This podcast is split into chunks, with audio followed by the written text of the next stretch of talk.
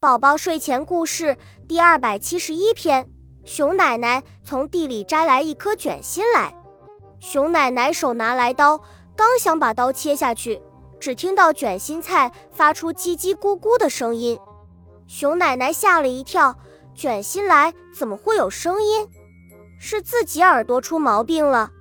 她再仔细听，卷心菜真的在叽叽咕咕说着话。熊奶奶喊了起来：“天哪！”卷心来在自言自语呢，他侧着耳朵听了半天，也不知道卷心来在说些什么。他跑出门外，喊来了河马先生。河马先生竖起耳朵听了半天，也不知道卷心菜在说些什么。熊奶奶又去找来了兔子先生。兔子先生竖起一对长耳朵听了半天，他说：“卷心菜先生一定说的是外语，我没学过。”这时，有位青蛙大神走过这里，也来好奇的听听。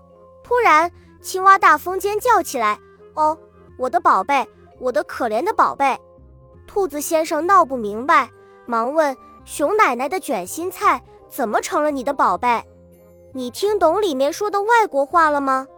青蛙大婶说：“什么外国话？他根本不会说话。”河马先生说：“什么？”你说卷心菜不会说话？不是的，青蛙大风说：“这卷心菜里儿是我的小宝贝，它失踪两个月了。那时候刚从小蝌蚪变成小青蛙，只会叽叽咕咕叫，还没学会说话。”熊奶奶一听可着急了，她赶快放下菜刀，用手把卷心菜叶子一半一半剥下来。卷心菜越来越小，越来越小。最后，从菜心里发现一个小青蛙，正在叽叽咕咕地叫着呢。